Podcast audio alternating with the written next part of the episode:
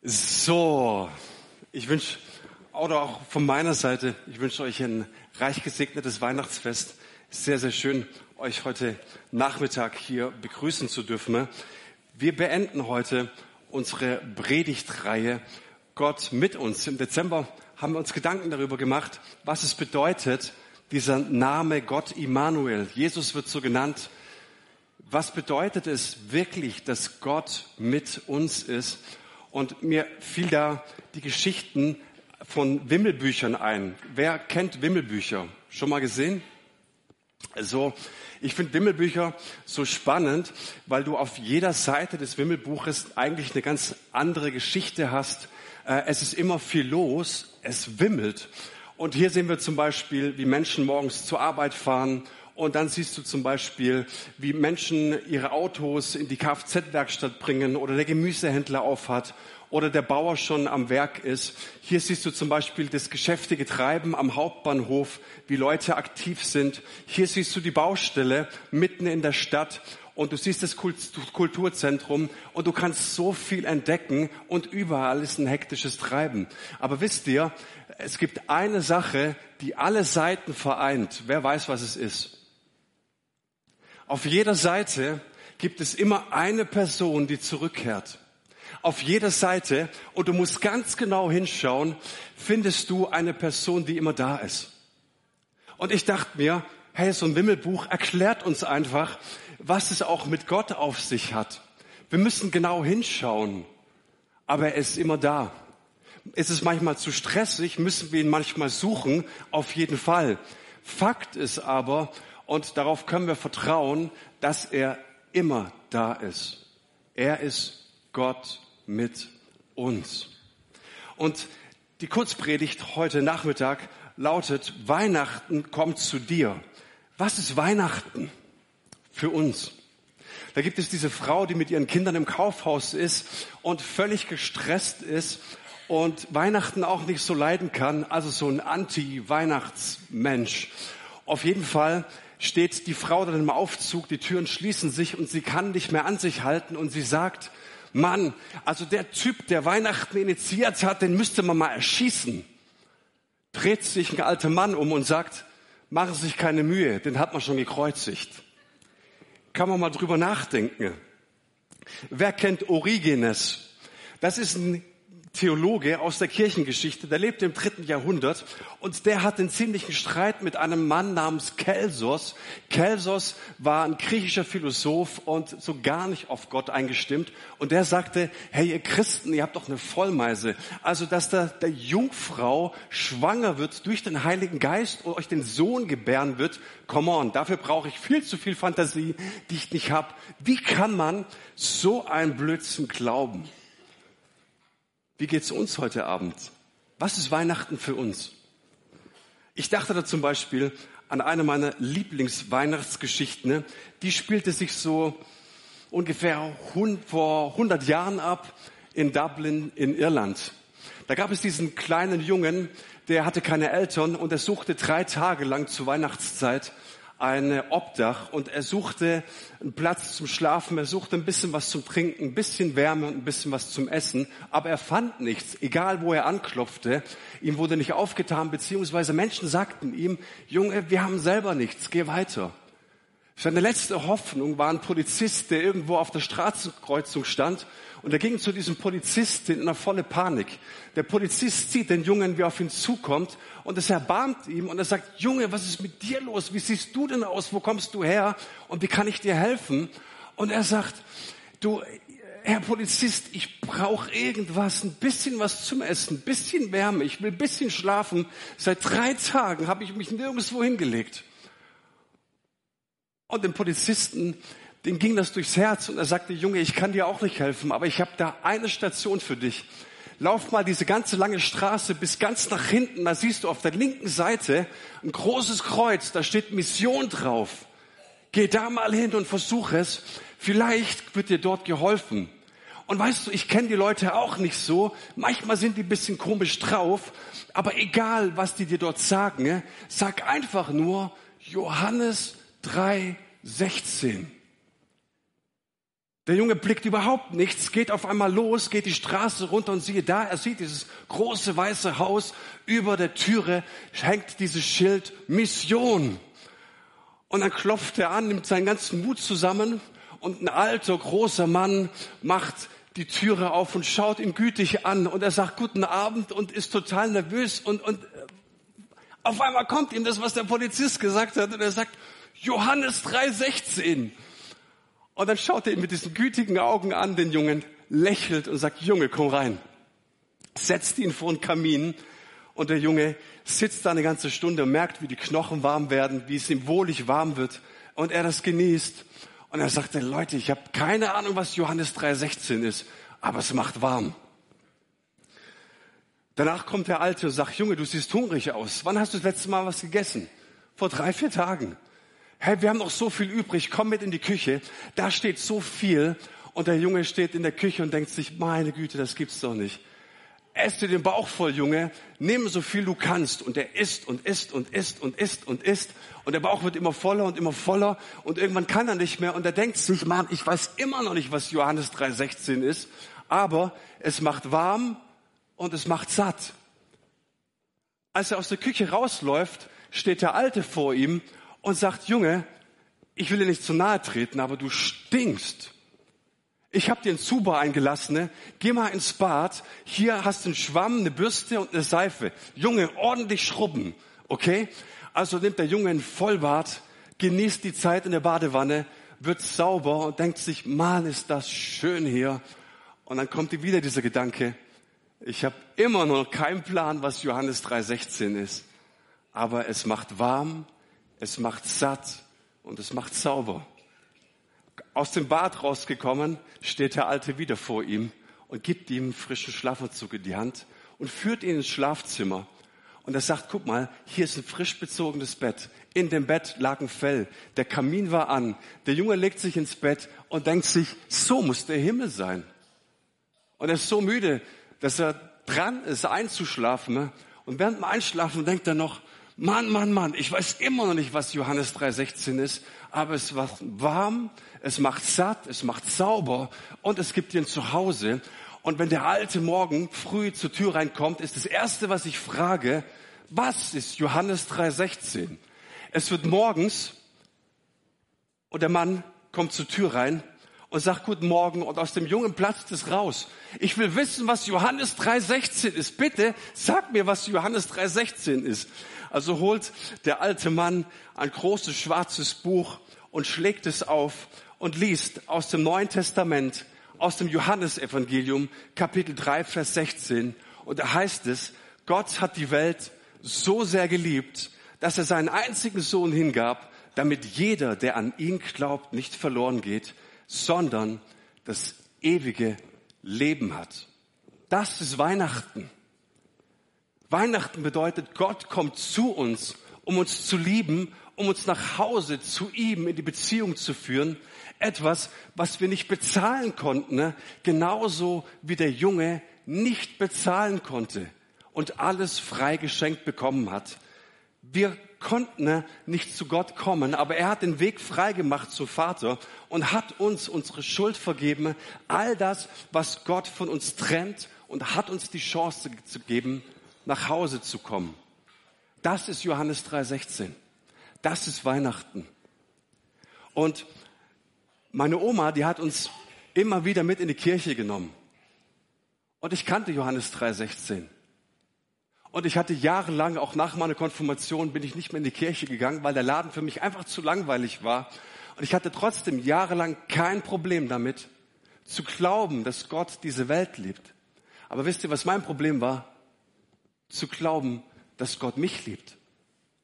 Nach all dem, was ich getan hatte, was ich gesagt hatte, was ich gedacht hatte, vor allen Dingen auch, dass ich Menschen belogen hatte und sie betrogen hatte. Liebt Gott auch mich? Kennt es jemand das Problem?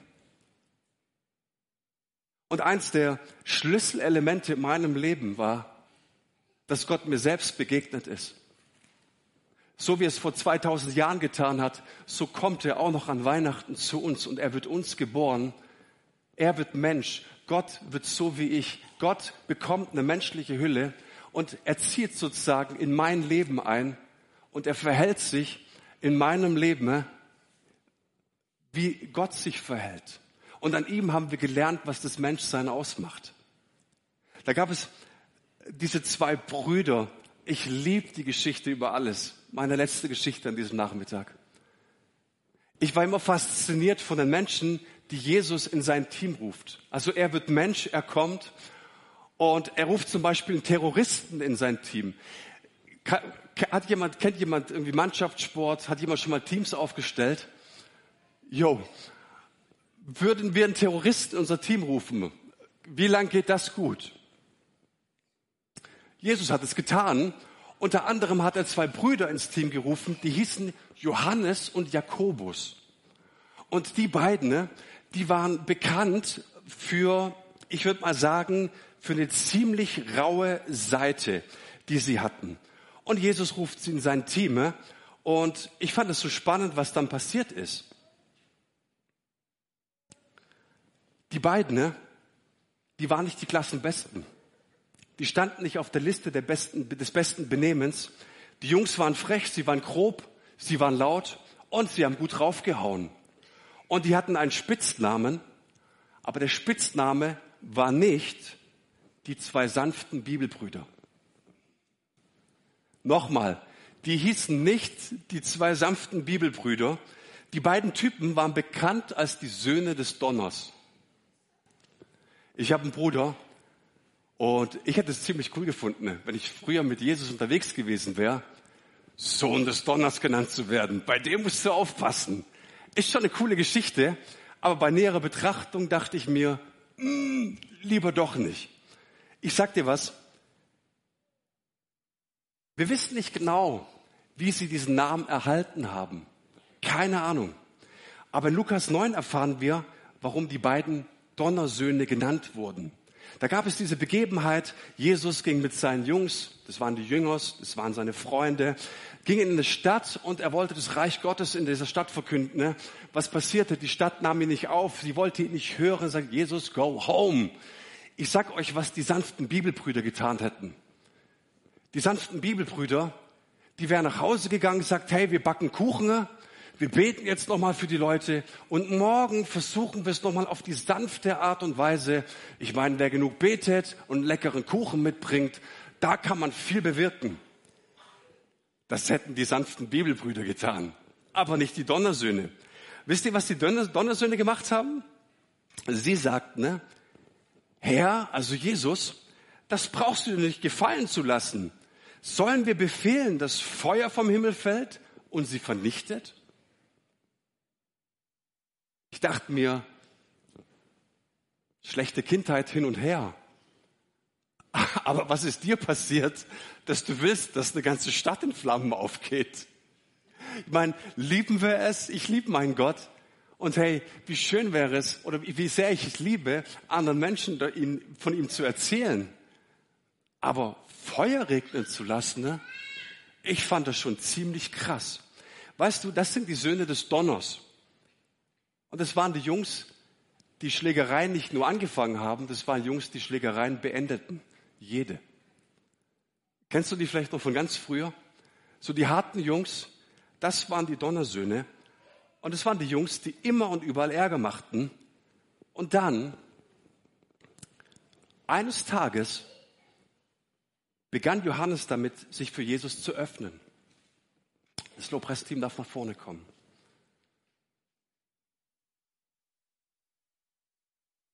Was, was machte er? Er verbrachte einfach Zeit mit Jesus. Wir nennen das in der Fachsprache Jesus nachfolgen. Und wenn es dir vielleicht ein bisschen zu grob ist, diese Sprache, dann, hey, verbring einfach Zeit mit jemand und öffne dich mit für jemanden. Und wisst ihr, was ich so faszinierend finde? In dem Zeitpunkt der Entscheidung, also als Johannes sagte, ja, ich öffne mich für Jesus, war er noch lange kein frommer Bibelbruder, sondern er war in seinem Herzen zerrissen, voller Wut, voller schlechter Erfahrungen. Und Johannes wurde von heute auf morgen kein frommer Mensch. Und ich glaube, dass, dass die allermeisten Menschen nicht verstanden haben, dass du kein frommer Mensch sein musst, um Gott zu begegnen, dass du kein Heiliger sein musst, dass du keine moralische, einwandfreie Biografie mitbringen musst, sondern das Einzige, was du mitbringen musst, ist, Gott, hier bin ich.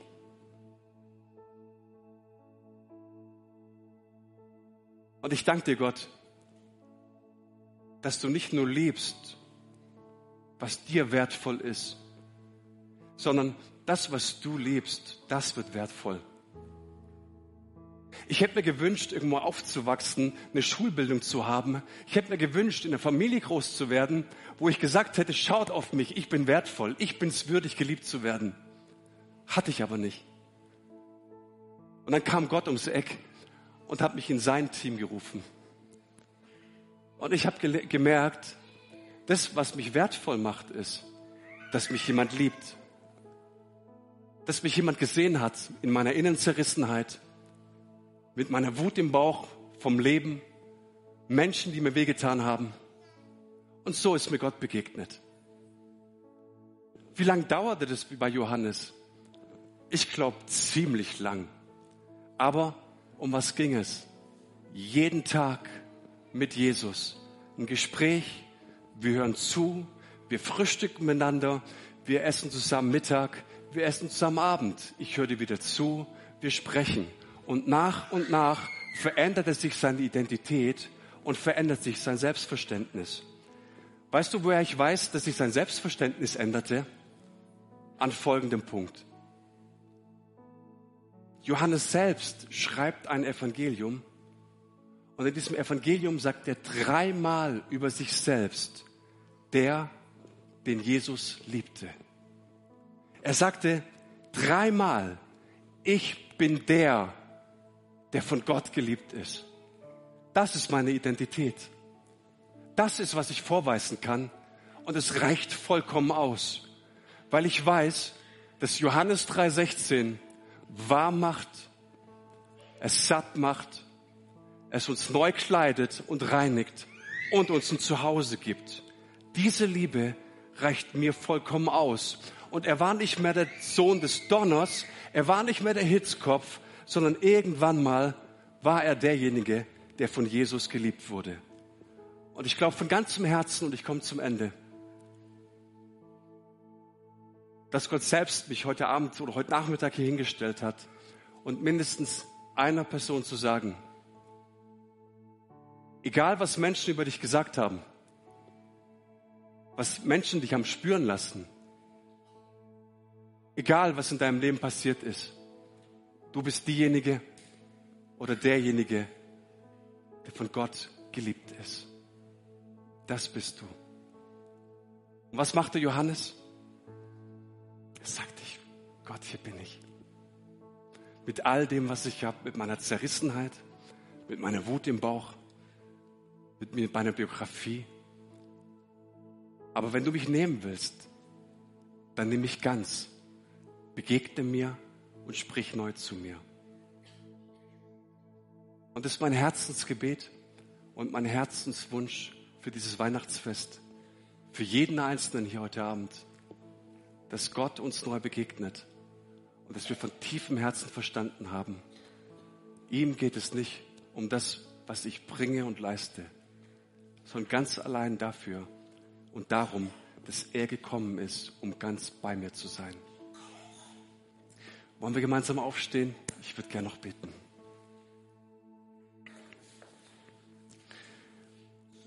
Lieber himmlischer Vater, ich danke dir von ganzem Herzen für dieses Weihnachtsfest.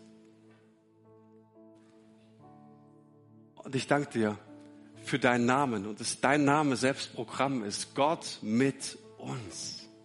Du bist mit uns in den Stürmen unseres Lebens, in den tiefen Tälern Du bist bei uns auf unseren Berggipfelmomenten. Ne?